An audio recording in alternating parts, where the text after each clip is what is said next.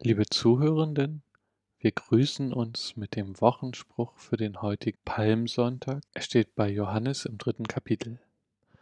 Der Menschensohn muss erhöht werden, auf dass alle, die an ihn glauben, das ewige Leben haben. In dem heutigen Gottesdienst geht es um eine Frau, die an Jesus glaubte, die es nicht für eine Verschwendung hielt, ihn zu salben. Die Frau hat in besonderer Weise Achtsamkeit geübt und auf Jesus geachtet, und um diese Achtsamkeit soll es in dem heutigen Gottesdienst gehen. Der Gottesdienst wird gestaltet von ganz vielen Personen aus der Region entlang der Heidekrautbahn. Mein Name ist Lukas Ludewig. Ansonsten wirken noch mit Wilhelm Übermann, Wandlitz, Annette Fahrentholz, Klosterfelde. Friederike Oehme, Christian Weißflog. Doreen Köhler, und Pfarrerin Sabine Müller, Großschönebeck. Im Namen Gottes feiern wir diesen Gottesdienst am Palmsonntag. Gott ist der Grund unseres Lebens. Jesus Christus ist seinen Weg konsequent gegangen und Gottes Geist begleitet und ermutigt uns in Höhen und Tiefen. Amen. Das Lied der Woche steht im Gesangbuch unter der Nummer 91 Herr, stärke mich, dein Leiden zu bedenken.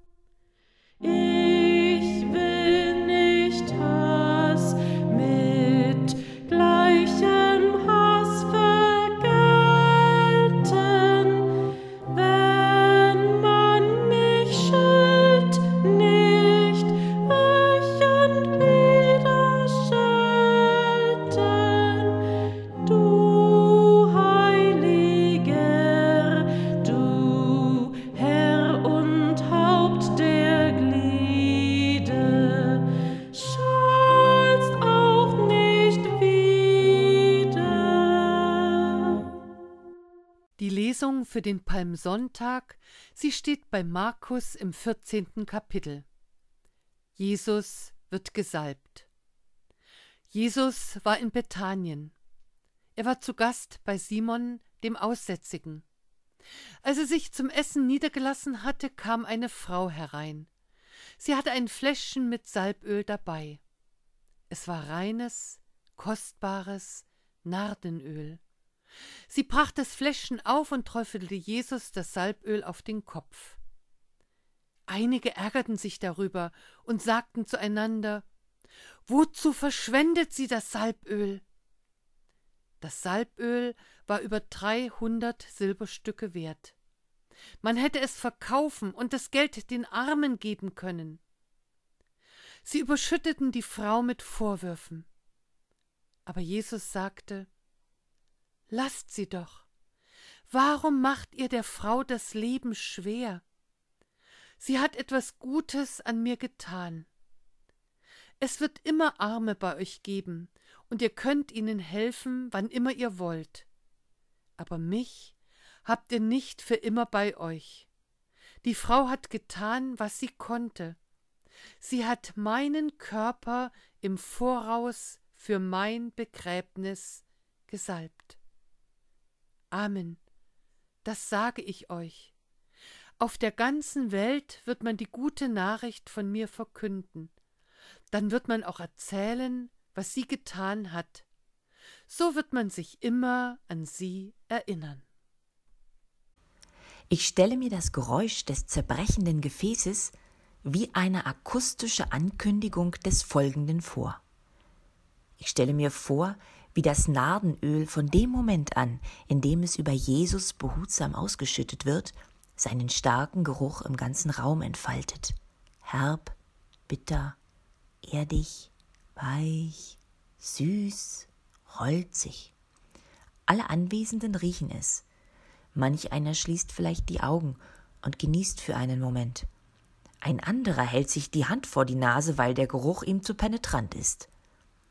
Ich stelle mir vor, dass Jesus reglos dasitzt, die Augen geschlossen, tief ein- und ausatmet. Er spürt das Öl über seine Haare rinnen, über Stirn, Auge, Wange, und ein Tropfen bleibt im Mundwinkel hängen. Etwas Öl läuft auch den Nacken hinunter. Vielleicht wärmt es sogar etwas. Er ist ganz bei sich. Er genießt diesen Moment. Vielleicht lächelt er am Ende, öffnet die Augen und schaut die Frau dankbar an, nickt ihr zu. Ein stiller Moment, ganz gebündelte Aufmerksamkeit. Dann bricht der Sturm los. Die Frau wird hart für ihr Vorgehen kritisiert, woraufhin Jesus für sie Partei ergreift, die Kritischen ermahnt und zurechtweist und der Frau einen Platz in der Geschichte vorhersagt. Erst höchste Achtsamkeit für den außergewöhnlichen Moment auf allen Seiten. Dann laute, verbale Auseinandersetzung zwischen den Anwesenden.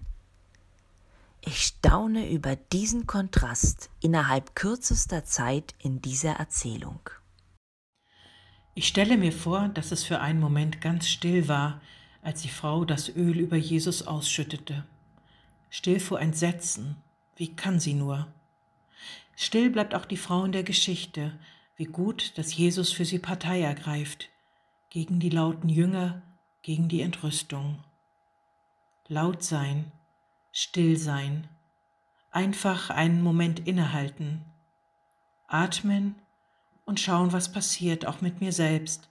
Das möchte ich tun in dieser besonderen Woche, die nun beginnt, in dieser stillen Woche. Ich setze mich still hin und nehme ein Kreuz in meine Hände. Es ist genauso eines, wie wir es für das Geocaching neben der Großschönebecker Kirche versteckt hatten.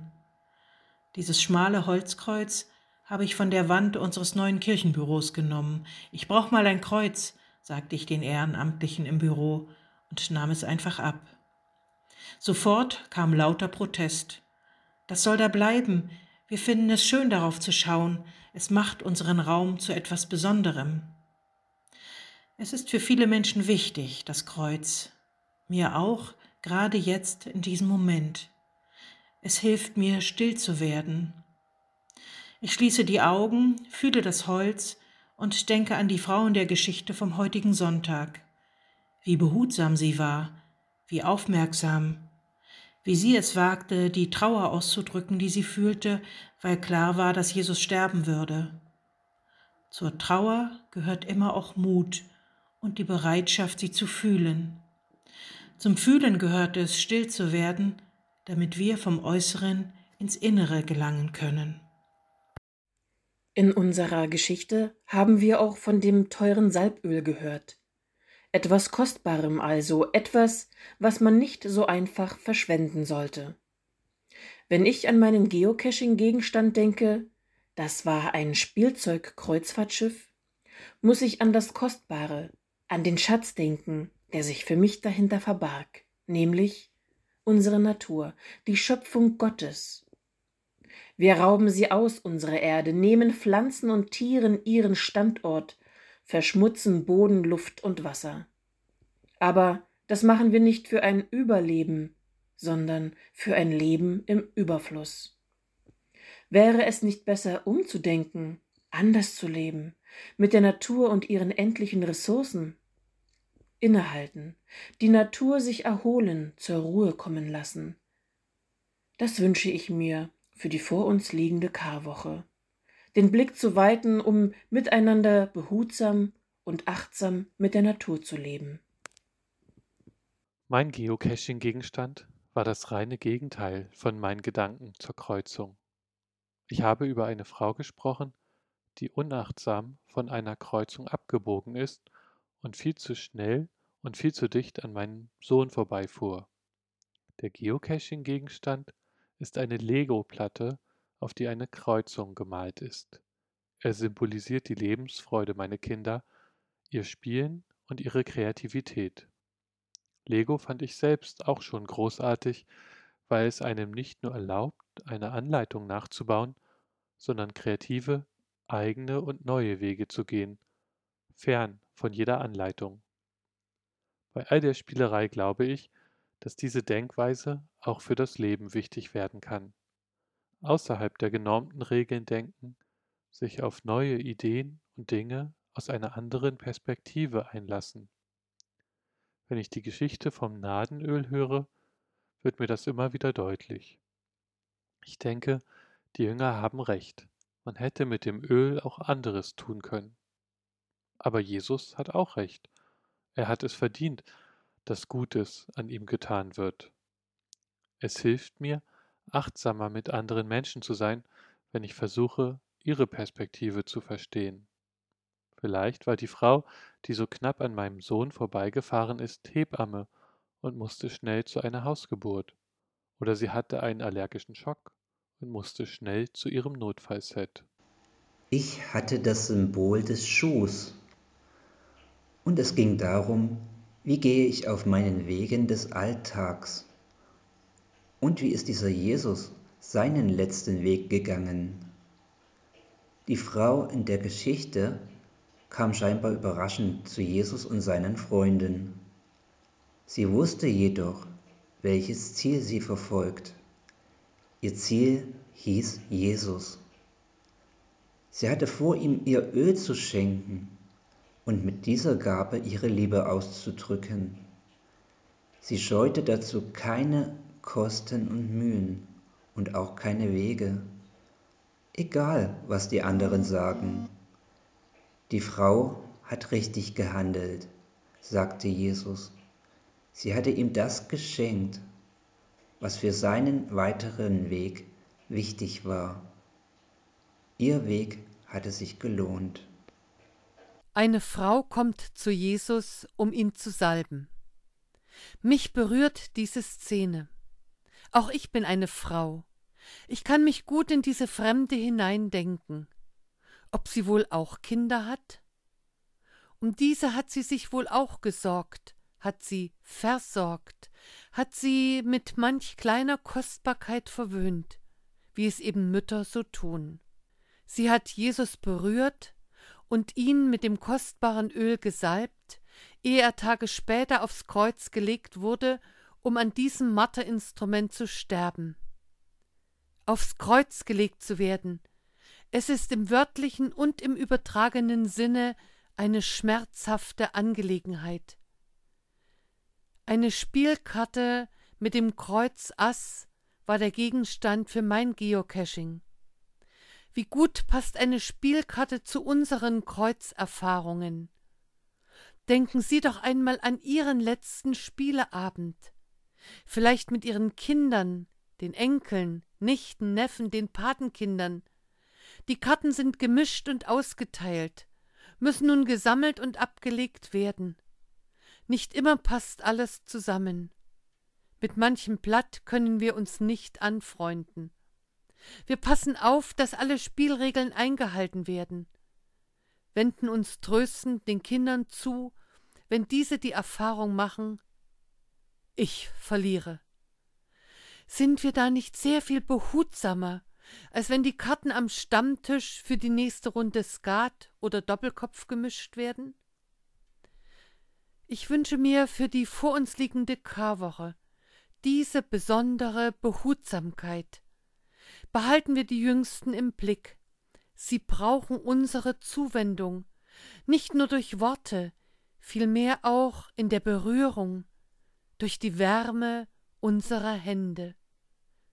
Die fremde Frau aus unserer biblischen Lesung salbt Jesus, tut ihm mit ihren Händen etwas Gutes. Es ist für mich ein Hoffnungsbild, das durch die Dunkelheit des Todes auf Ostern weist. Das nächste Lied steht im Gesangbuch unter der Nummer 98, Korn, das in die Erde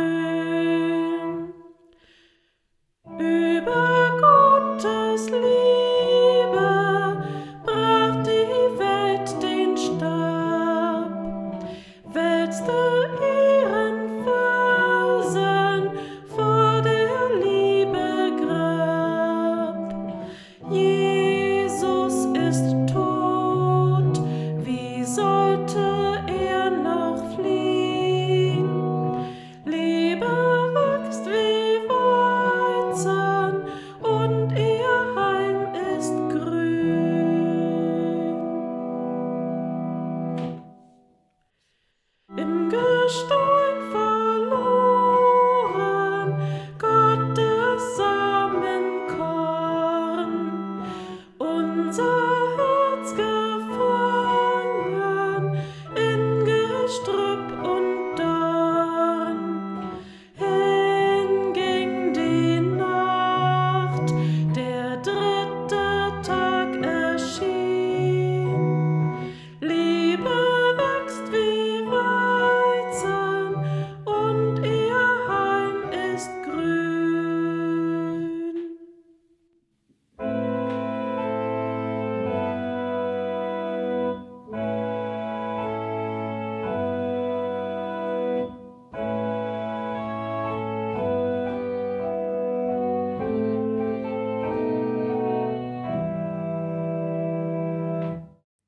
Lasst uns beten. Fürbitte. Gott, ich bitte dich für alle Menschen, die Trauer tragen, für die der Friedhof ein vertrauter Ort geworden ist. Stärke sie mit deiner Liebe und durch unsere Fürsorge, die wir um das Leid der anderen wissen. Behüte uns und die Menschen, die uns am Herzen liegen.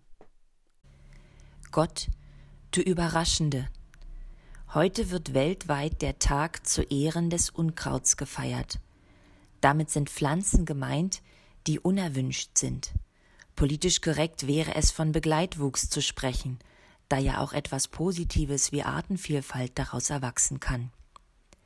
Ich bitte dich für alle, die sich wie ein unerwünschtes Unkraut fühlen, weil ihr Handeln, ihre Meinung, ihr Dasein auf Unmut stoßen, die deswegen kritisiert, benachteiligt, gemieden oder angegriffen werden.